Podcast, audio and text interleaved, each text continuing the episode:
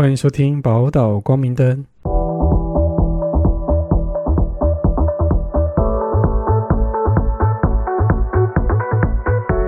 Hello，我是福雄，我是嘉玲。江老师，我最近听到一个回馈，嗯哼，就我们的听众的回馈，嗯，我们听众有人推荐给他的朋友说：“哎、你听看这样，听说这个听众他在一天的时间就把我们二十几集的存档全部听完了。”然后他他给我们那个朋友的回馈说：“哎、福雄的那个声音。”他在模仿周杰伦吗？他他问我在模仿周杰伦吗？他说他说就是我很含卤蛋的感觉，所以所以我现在来一首想要有只生计，想要和你 飞到一。我要再唱吗？想要和你融化在一起，融化在银河里。我每天每天，很好哦，真的没办法有，有有有搞懂了，有有有含卤烂啊！好，有有有，这一首献给一天之内就把存档 赶完的听众。如果你有听到的话，请你到 Apple Podcast 帮我留言，或是你也可以到 IG 帮我留言，让我知道。然后我们今天要聊的是有关于职场的故事。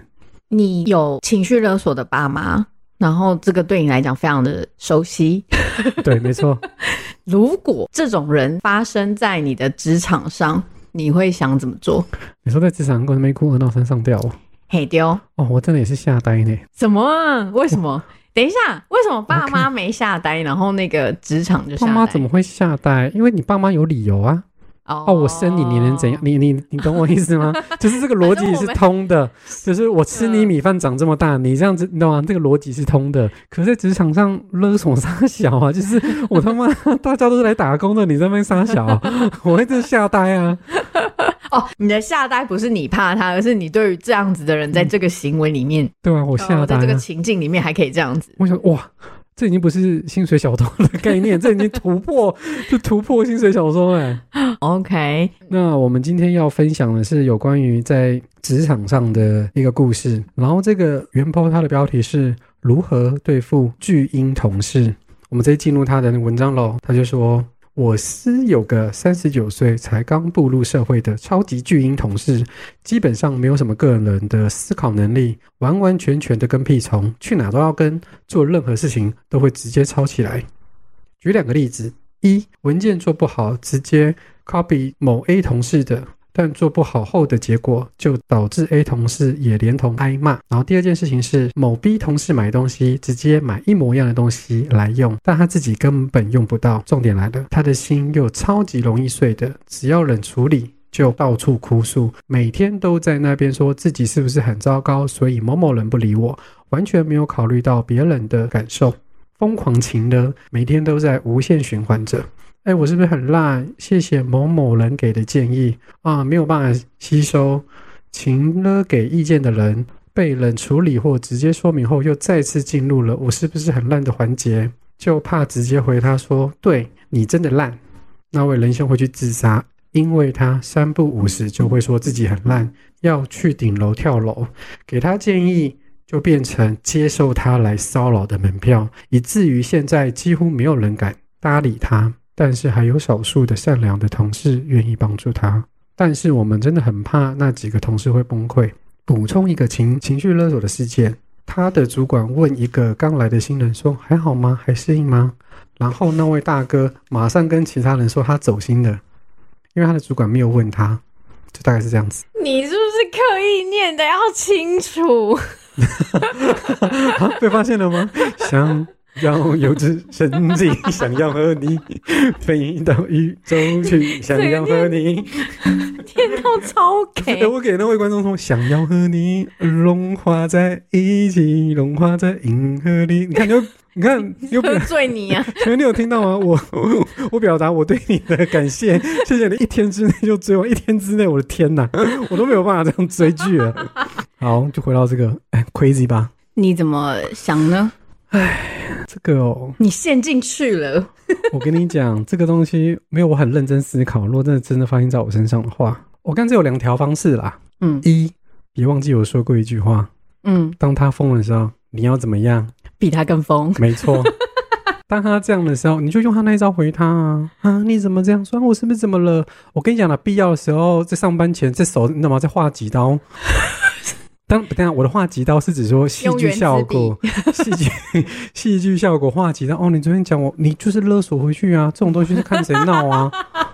就是我先画几个流血，对对不是刀疤，刀疤，美工刀疤，用画哦，然后对对你看，你看，你要吗？我比你敢做。因为他会问说，哎、手怎么说？哦，没有啊，昨天听那个，我觉得有点受伤什么的，要讲大家来讲之后你会讲，好哦，对不对？然后再来，他就说三不五时说自己很烂，要去顶楼跳楼，我就陪他去啊，我陪他去啊，走，来几楼？吃饱了吗？不要当饿死鬼，中午吃饱了，走上去。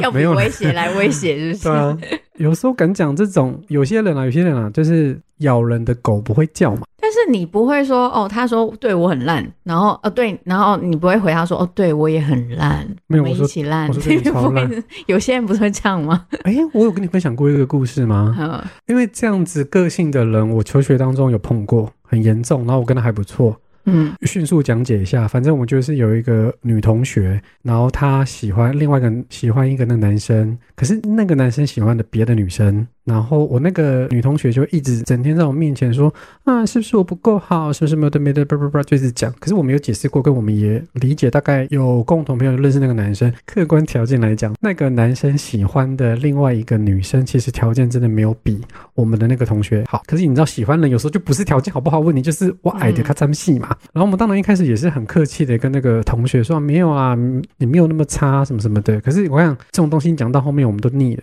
嗯然后我记得有一次是期中考的时候，我们在八十我都是要看书。烦死了，那书都念不完，他就说，我觉得是不是我不够好？为什么他还我就是我不管怎么努力一样，他都还是不喜欢我？然后我那天就是实在受不了，说对你超差，你现在跳下去死一死，重新来过。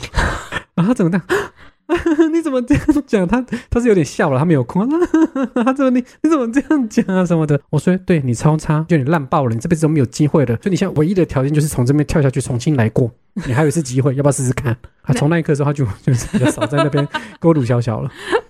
我就顺你的话讲啊，对啊，你超差，那你现在是死要死，现在就死啊，烦死了，有完没完啊？不过看起来是因为你们关系建立不够了，这同事可能哦，那照你讲，就就是先跟他关系变熟之后再用这招。如果他有那么多力气的话，好哦。我看到这个，就是某种程度，我每一次都会先说，你只要遇到情绪勒索，你感觉不舒服跟不对劲，嗯，就是界限被受损的。我今天会比较想要分享的，会是可以去留意到我们大部分会被激怒的原因是什么？激怒的原因，你是说这个同事激怒我们的原因呢、对啊，就是你会被情绪勒索的人激怒的原因是因为什么？这个点的话，我会觉得说，我啦，我的感受会觉得说，嘿，我们是出来工作，不是来这边狗性伤害。这是一个，Do your fucking job。这是一个。对，但其实我留意到最大的，我们只要遇到情绪勒索会不舒服，很大的原因是因为我觉得我被操控，啊，我的情绪要因为你起起伏伏。啊我为什么要在意你这种没有那么喜欢的人？然后我也不应该为你的情绪负责。对，可是某种程度，我有时候有一些人，我们可能要很直白的承认一件事，就是当我在为他的情绪起起伏伏的时候，可能会有另外一个声音，就是说搞什么鬼？我在干嘛？把时间浪费在他身上。所以，那我们就要回到一个很原始的状态来看，就是我被操控了什么？然后被操控的感觉，大部分都会出现一个东西，是我没有办法定位。嗯，什么叫我没有办法定位？就是我不知道他要什么，嗯然后就算旁边有人给，嗯但是他永远无法满足。嗯所以我看不到他要什么，我会很起起伏伏。嗯，那这发生什么事？俩公啊，烦躁啊，对啊，可是如果回来问一个问题是，你为什么要给他？对啊。所以，所以就是哦，这个原 po 我们刚才讲说，你为什么你要给他？你又不是他，而且你也不是他的主管，你不用去管理他。对，呃，所以有一个情况是，第一个先留意到那个愤怒底下，是因为其实你在跟他的关系里面，你总是在被动来动去，嗯。而且那个动来动去的感觉很不舒服，因为可能他一叫，然后所有的人都要为他去负责很多的东西，嗯。所以是界限受损了，我们的界限被打扰，然后我们没有办法去回到我的。最中立的立场，于是我没有办法直接告诉他，如果你回到你自己的时候，你就可以告诉他说，你现在说的这东西，我觉得不舒服，嗯，我们回到工作，嗯。我们要听你说这个。嗯。也就是他想要情绪勒索的人，总是会有一个状态，会他想要把焦虑跟不安丢给别人，但是他没有要自己负责。然后大部分，然后他用这个焦虑跟不安，大家你看嘛，如果你旁边有个焦虑不安的小孩，你大家很容易就会启安抚动，对。会是是回到会吵的小孩有糖吃，对，所以这就是我们会有感觉到被操控的感觉。嗯。所以，当如果你可以了解这个运作的模式，其实他是大人，那某种程度，我有没有，你也是大人，我有没有接这个焦虑跟不安？你要先问你自己。嗯。然后你确定的是，他没有要接嘛，但是其他同学同事会接嘛，对不对？但是他看到他 可能说现在开始已经没有人吃这套了，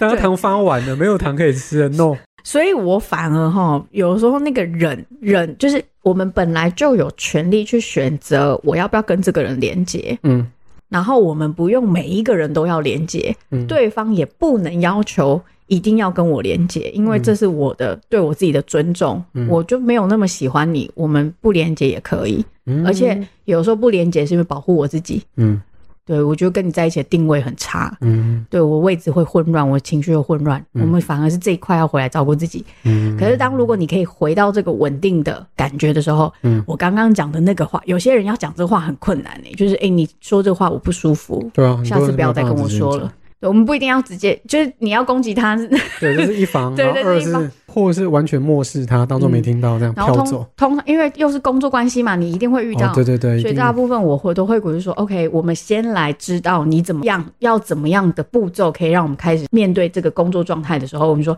我们现在在工作里面，你说这些话，我不我不舒服，这不是在工作里面的事，请你回到工作状态。嗯，嗯，这个这个其实这个硬度跟原则是要上来，而且就是拉回来。我要先讲一遍，他不是讲一次，因为嗯这个人是惯性的模式，嗯嗯所以他需要你一直讲一直讲，这就叫做设立界限。嗯我没有要接你的情绪，我们回到工作。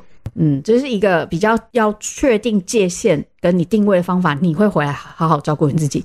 至于情绪勒索的人，他的议题，他要跟他的智商师开始聊夜。待机。对对，嗯然后我这边再为大家补充一点，就是说，呃，我知道可能很多人一开始没有办法这么的快，直接，或是面对面的跟他讲，明明你是对的事情，对，嗯这没有关系。我觉得可以先从简讯上面开始，从赖上面说，嗯，对，可以把话题转回来吗？我很忙，我们可不可以讲正事？嗯情绪的事情等下班之后你再解决。嗯我们现在可不可以先处理好正事？嗯，就是一切的开始，先从简讯开始表达。对，因为发现其实我听，到嗯很多人其实表达自己受委屈，表达那个界限其实很难。那一切开始，先从你看不到他的简讯开始。嗯简讯久了之后，你慢慢的会长出勇气吧，嗯，然后就可以 face to face 对面对面跟他对讲说，shut up。对，Do your fucking job。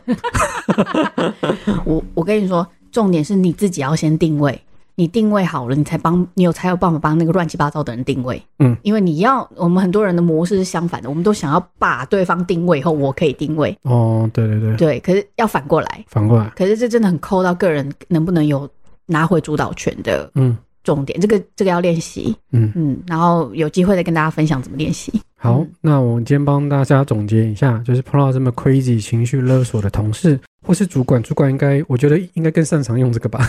你们害我被老板骂了，所以怎样怎样之类的。今天老师讲的方式很好，就是先把自己给稳定住，稳定自己好之后，才可以去温柔而坚定的回答那个同事，把界限给拉清楚。那你记得我们刚补充说，你没有办法直接面对面的跟他讲，你可能会乱了阵脚，你可能情绪会紧张。没有关系，那先从简讯开始。那若做了这些，他还是都没有用的话，试着跟他说：“哎，你饭吃完了吗？我们等下去顶楼。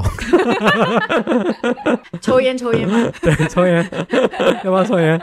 你在顶楼，啊，不然就是比他卖更惨。其实我知道这种卖惨思维的人呐、你随便掰什么，你讲说哦，我们家发生什么事，我最近失恋，我最近怎样，今早就我男朋友劈腿，干嘛有的没的，他就会闭嘴了，他就哦干，这个更猛，闭嘴。因为以他的思维来讲，他就是用惨在博取别人的注意跟威胁人家嘛。